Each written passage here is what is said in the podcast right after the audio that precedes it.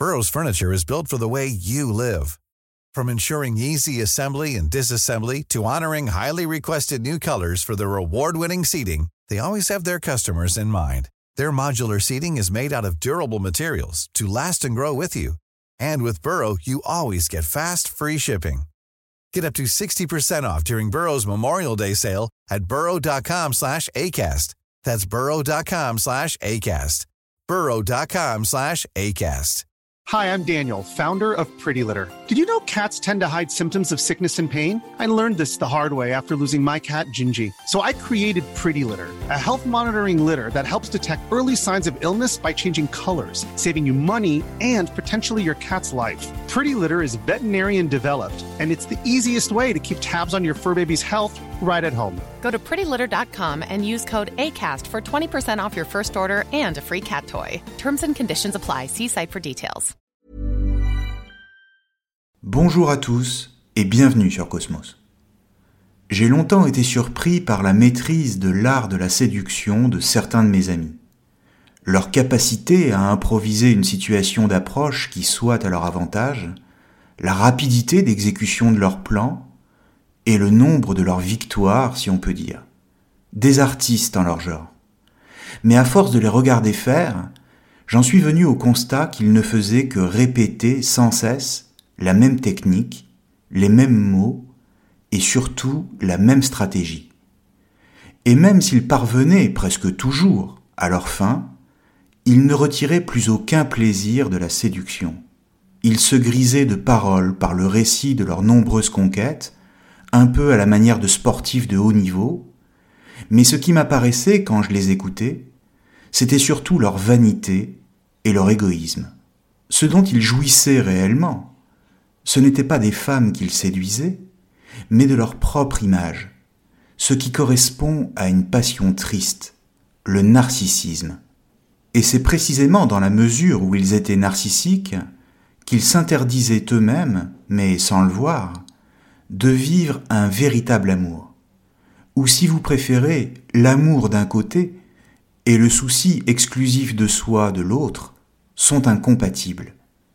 Et c'est à peu de choses près ce que Choderlos de Laclos fait dire à l'un de ses personnages dans son roman Les liaisons dangereuses au XVIIIe siècle. Et en un sens, l'histoire que je vais vous raconter maintenant est la même. Roman libertin par excellence, publié en 1782, Les liaisons dangereuses est un roman épistolaire, c'est-à-dire qui prend la forme d'une série de lettres il raconte l'histoire de Madame de Merteuil, une grande aristocrate du XVIIIe siècle, qui vient d'apprendre que son ancien amant, infidèle et qui l'a délaissé, M. Gercourt, est sur le point d'épouser une toute jeune femme, Cécile Volange. Celle-ci, pure et naïve, sort à peine du couvent. Madame de Merteuil, animée par une profonde jalousie, prend la nouvelle comme un affront et décide donc de se venger de lui. Et comme Gercourt tient à ce que sa future épouse soit irréprochable sur le plan de la vertu, et qu'elle soit vierge pour le mariage, la vengeance de Madame de Merteuil va consister à faire perdre sa virginité à la jeune Cécile. Son but est d'humilier Gercourt devant toute la société et de détruire sa réputation à tel point qu'il n'ose plus jamais réapparaître. Alors, pour mener à bien ses projets, elle fait appel au vicomte de Valmont, libertin passé maître dans l'art de la séduction. En d'autres termes, il s'agit d'utiliser la séduction comme une arme, destinée à détruire la réputation de Gercourt, et cela en passant par le sacrifice d'une innocente. Après avoir d'abord refusé, parce qu'occupé auprès d'une autre dame, Valmont finit par accepter d'aider Madame de Merteuil. Et comme il est lui-même un de ses anciens amants, il lui demande, en paiement de cette tâche, de passer une dernière nuit avec elle, une fois que l'affaire aura été menée à son terme.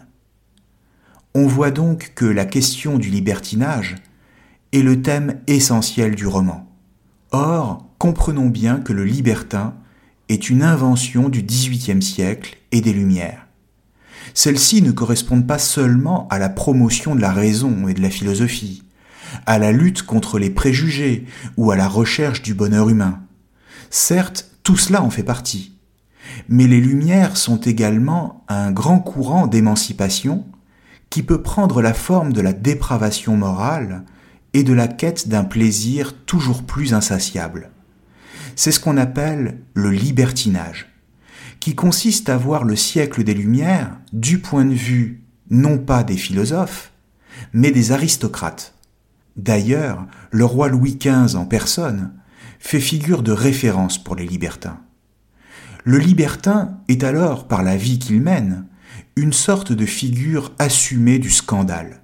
C'est un chasseur qui défie toutes les règles et qui entend montrer que tout le monde en fait autant, mais de façon cachée. Il ne conteste pas l'ordre social, car il s'y trouve lui-même au sommet, mais il s'en sert pour mieux parvenir à ses fins, lesquelles visent toujours un plaisir égoïste. D'ailleurs, il se présente souvent comme un initiateur, non seulement au plaisir, mais aussi au fonctionnement de la société de manière plus générale. Il fascine parce qu'il est raffiné, éduqué, brillant, et surtout parce qu'il s'exprime dans un langage extrêmement soutenu, qui lui permet de persuader ses proies tout en les troublant par le double sens de ses phrases. Celles-ci, derrière une apparence innocente et socialement acceptable, cachent souvent un double sens qui, bien interprété, révèle la vraie nature de son désir. Le libertin parle tellement bien que tout en disant son désir, il éveille le désir de celle à qui il parle. Et par conséquent, son éloquence devient un outil de conquête au service d'une stratégie.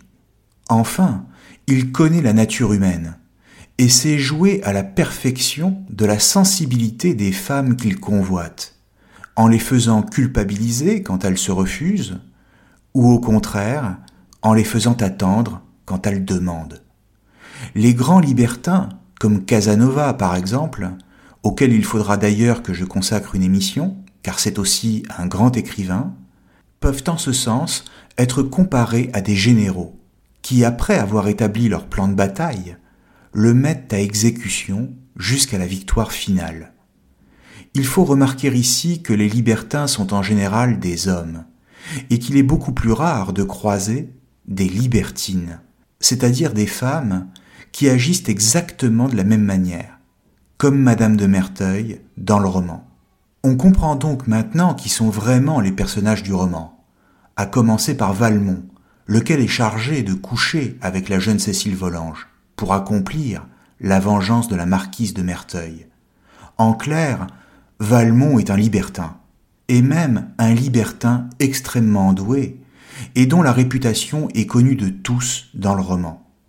Simplement, la perversité avec laquelle il agit, le manque de scrupules et l'absence totale de sentiments sont chez lui parfaitement assumés revendiqué même. C'est une ligne d'action et de conduite dont il se félicite. Et comme tout libertin se doit d'avoir une élève à qui transmettre ses connaissances, Cécile va devenir progressivement pour lui une écolière docile, à qui il va enseigner la débauche. Il va en quelque sorte faire son éducation tout en la manipulant. Comprenons que le thème de l'éducation est central dans la philosophie des Lumières car il s'agit de conduire les hommes à l'autonomie, c'est-à-dire à la capacité de se guider par les seules lumières de leur raison. Or, les libertins se veulent également des pédagogues. Il s'agit pour eux d'enseigner, mais d'enseigner la sexualité, le mensonge, l'adultère, voire la manipulation. En clair, Cécile est sur la voie de devenir comme Valmont. Le propos de l'auteur est ici de dire que les ignorants sont des proies faciles pour les libertins, qui les gardent sous leur tutelle tout en prétendant les émanciper. Le roman de Laclos peut à cet égard être compris tout autant comme une dénonciation des libertins que comme une mise en garde contre le manque d'instruction de la jeunesse et des jeunes filles en particulier. Et quand on le comprend de cette façon, il apparaît beaucoup moins scandaleux qu'ont pu le croire les lecteurs de l'époque.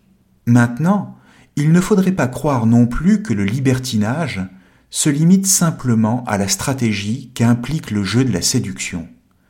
Tout libertin est en réalité à la recherche de la connaissance et cherche à mieux se maîtriser, ce qui est nécessaire pour maîtriser ensuite les autres. En l'occurrence, la connaissance de la nature humaine, de ses limites et de ses affects est le préalable indispensable à toute manipulation. Et c'est précisément ce que dit Madame de Merteuil dans sa lettre Confession, la lettre numéro 81. Je ne voulais pas jouir, je voulais savoir. Mais savoir quoi? Eh bien savoir ce dont l'homme est capable, et à partir de là, comment faire de lui ce qu'on veut.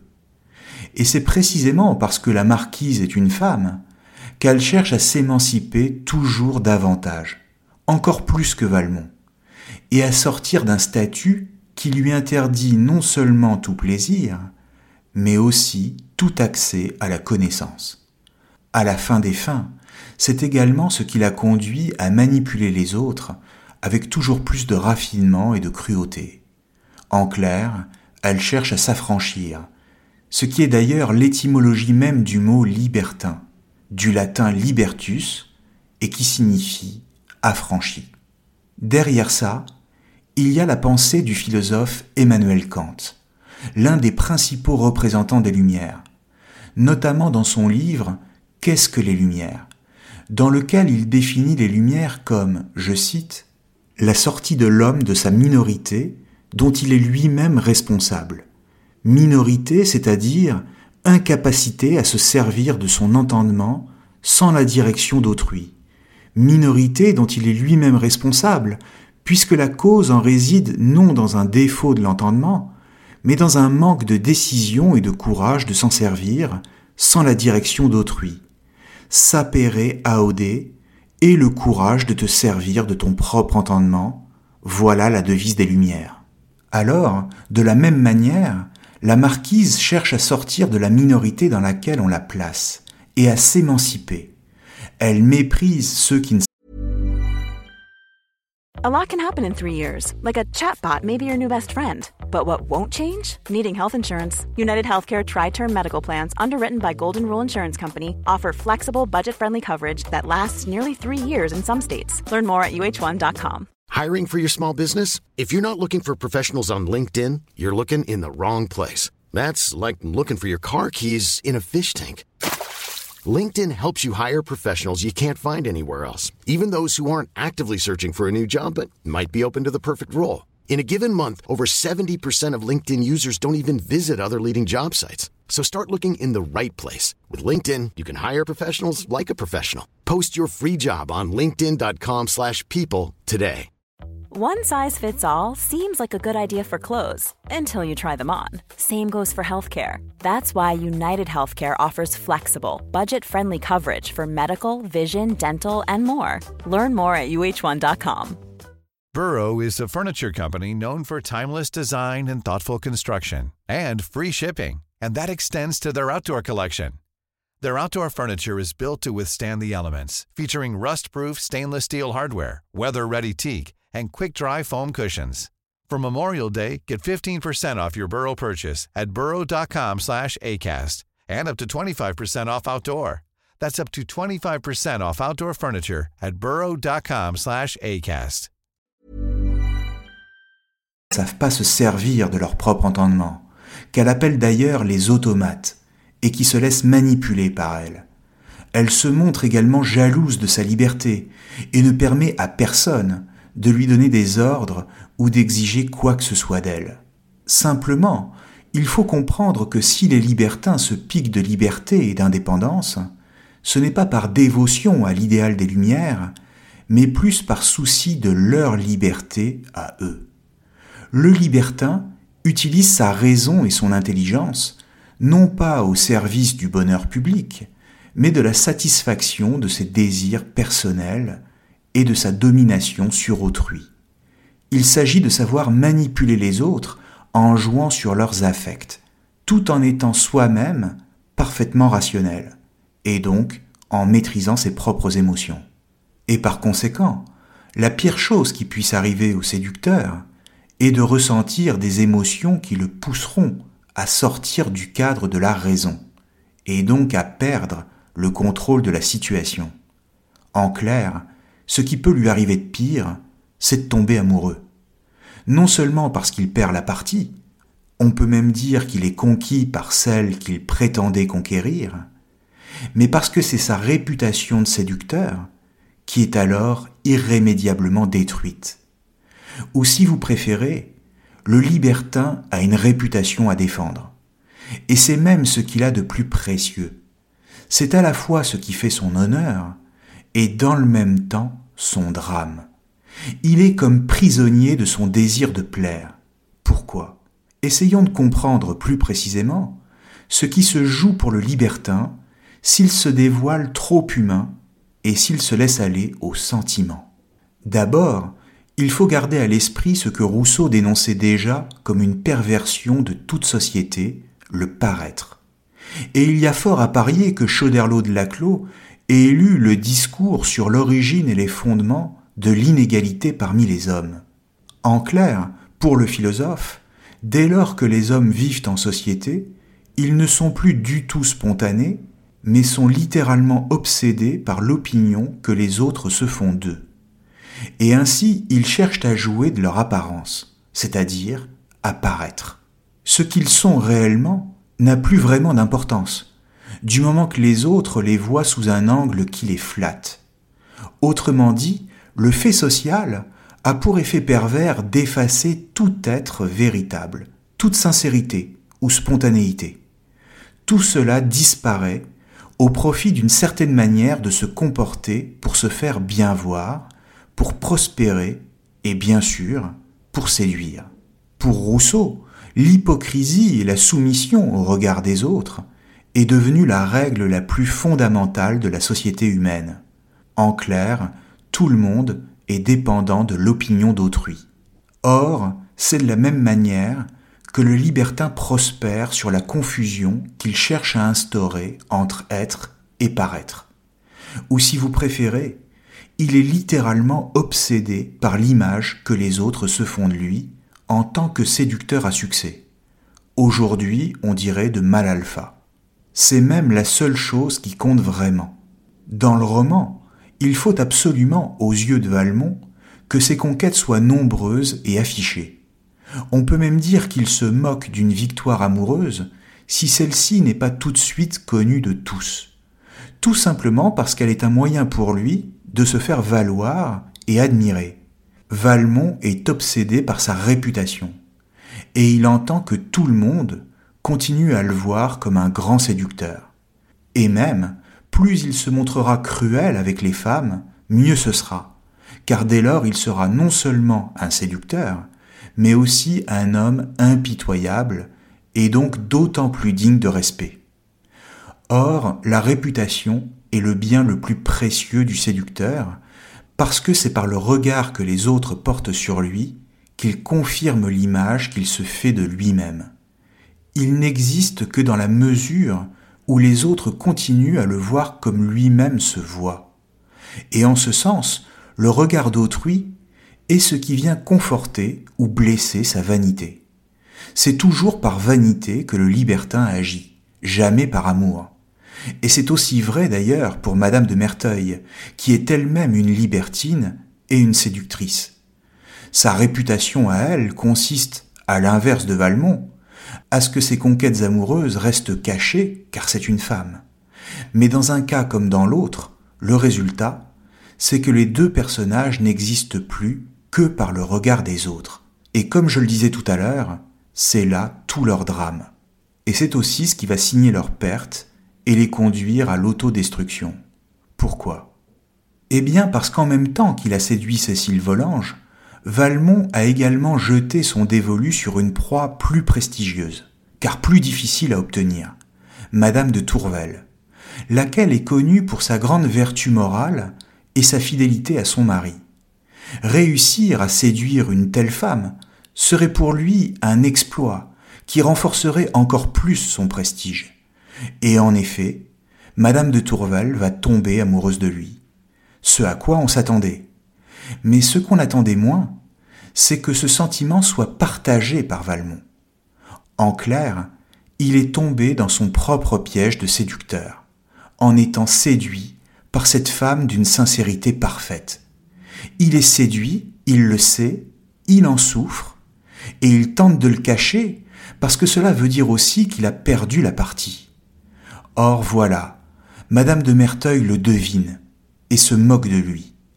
Elle se moque d'ailleurs d'autant plus qu'elle est elle-même blessée dans son amour-propre de voir Valmont lui préférer une autre, qui plus est une femme, qui n'est à ses yeux qu'une prude insignifiante et bien moins brillante qu'elle. C'est pourquoi elle le pousse à rompre, et va jusqu'à lui dicter les mots qu'il doit prononcer pour faire souffrir Madame de Tourvel. C'est la condition à laquelle il doit se plier s'il veut récupérer son honneur de séducteur.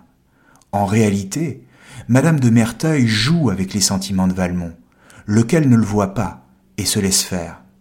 Merteuil explique à Valmont qu'en quittant Madame de Tourvel, il doit lui répéter que les hommes se lassent de toutes choses en ce monde, et que donc ce n'est pas sa faute, ce qui aura pour effet de la mettre au supplice. Elle cherche donc à venger son amour-propre blessé en jouant avec Valmont et en lui faisant faire une chose détestable, quitter la seule femme qu'il aime vraiment, et ensuite en lui révélant son procédé pour bien lui montrer qu'elle s'est jouée de lui. Le résultat, quand Valmont comprend qu'il n'a été qu'un jouet dans les mains d'une manipulatrice, c'est la haine. Autrement dit, leur vanité et leur recherche d'une satisfaction exclusive placent les deux personnages face à face, dans une sorte de duel final qui ne peut que se terminer de façon tragique. Pourquoi? Simplement parce que deux libertins ne peuvent pas coexister. À la fin des fins, il faut bien que la vanité de l'un l'emporte sur l'autre, voire que les deux disparaissent, soit dans la mort sociale, causée par la révélation du scandale, ce qui est le cas de Madame de Merteuil, car la bonne société se retourne contre elle et la laisse seule d'ailleurs défiguré par la petite vérole, soit dans la mort tout court, ce qui arrive à Valmont, qui est tué en duel. Il y a donc un piège des libertins dans lequel ils risquent toujours de tomber. Ce piège, c'est que le jeu de la séduction se transforme en un sentiment réel, ou si vous préférez, que la simple séduction devienne un véritable amour. Or, passer du jeu de la séduction au sérieux de l'amour, voire à la gravité quand ce sentiment conduit à la souffrance, est tout l'enjeu du roman, mais aussi de toute expérience amoureuse. Pourquoi? Eh bien parce que pour passer de l'un à l'autre, il faut savoir se défaire de ce qui encombre tout séducteur ou séductrice, à savoir son ego, sa vanité, son orgueil. Il faut savoir jouer un jeu dont le but est qu'il se fasse oublier en tant que jeu ou si vous préférez, il ne faut pas rappeler à l'autre qu'on l'a vaincu et qu'on en a triomphé. Or, c'est bien le problème à la fois de Madame de Merteuil et du vicomte de Valmont, car les deux sont comme entraînés par leur propre désir de rappeler leur victoire à l'autre, c'est-à-dire leur orgueil. Ils sont tous deux dévorés par le désir de paraître, lequel est plus fort que tout. Valmont d'abord, quand il quitte Madame de Tourval en lui rappelant qu'il l'a séduite par jeu, ou encore quand il réclame son dû à Madame de Merteuil elle-même, qui lui avait promis une nuit pour avoir réussi à corrompre la jeune Cécile. Et ensuite, même chose pour Madame de Merteuil, quand elle ne peut pas s'empêcher de dire à Valmont qu'elle s'est jouée de lui en lui faisant quitter Madame de Tourval, et donc de lui jeter à la figure qu'elle est plus forte et plus intelligente que lui. Dans un cas comme dans l'autre, il y a péché d'orgueil. C'est la vanité d'avoir gagné qui prédomine. D'avoir gagné et donc d'être un joueur, et non un simple mortel qui peut être touché par l'autre et en souffrir. Un joueur, comme nous le montre Valmont ou Madame de Merteuil, c'est celui qui cherche sans cesse à apparaître aux yeux des autres comme froid et distant qui veut faire croire qu'il n'est pas affecté par l'amour que l'autre éprouve, et qu'il peut faire souffrir sans jamais souffrir lui-même. D'une certaine manière, le joueur est sa propre victime, car la vérité, c'est qu'il est un être humain et qu'il est lui-même soumis aux affects qu'il entend faire naître chez les autres. Sa séduction est donc un piège qu'il met en place lui-même en pensant qu'il ne tombera jamais dans son propre jeu. Merci à tous et à très bientôt sur Cosmos. Imagine the softest sheets you've ever felt. Now imagine them getting even softer over time. That's what you'll feel with Bowl and Branch's organic cotton sheets. In a recent customer survey, 96% replied that Bowl and Branch sheets get softer with every wash. Start getting your best night's sleep in these sheets that get softer and softer for years to come. Try their sheets with a 30-night guarantee. Plus, get 15% off your first order at bowlandbranch.com. Code BUTTERY. Exclusions apply. See site for details. Hey, it's Paige DeSorbo from Giggly Squad. High quality fashion without the price tag. Say hello to Quince. I'm snagging high-end essentials like cozy cashmere sweaters, sleek leather jackets, fine jewelry, and so much more. With Quince being 50 to 80% less than similar brands. And they partner with factories that prioritize safe, ethical, and responsible manufacturing. I love that. Luxury quality within reach. Go to quince.com slash style to get free shipping and 365 day returns on your next order. Quince.com slash style. Mom deserves the best, and there's no better place to shop for Mother's Day than Whole Foods Market. They're your destination for unbeatable savings, from premium gifts to show-stopping flowers and irresistible desserts. Start by saving 33% with Prime on all body care and candles. Then get a 15-stem bunch of tulips for just $9.99 each with Prime. Round out Mom's menu with festive rosé, irresistible berry chantilly cake, and more special treats. Come celebrate Mother's Day at Whole Foods Market.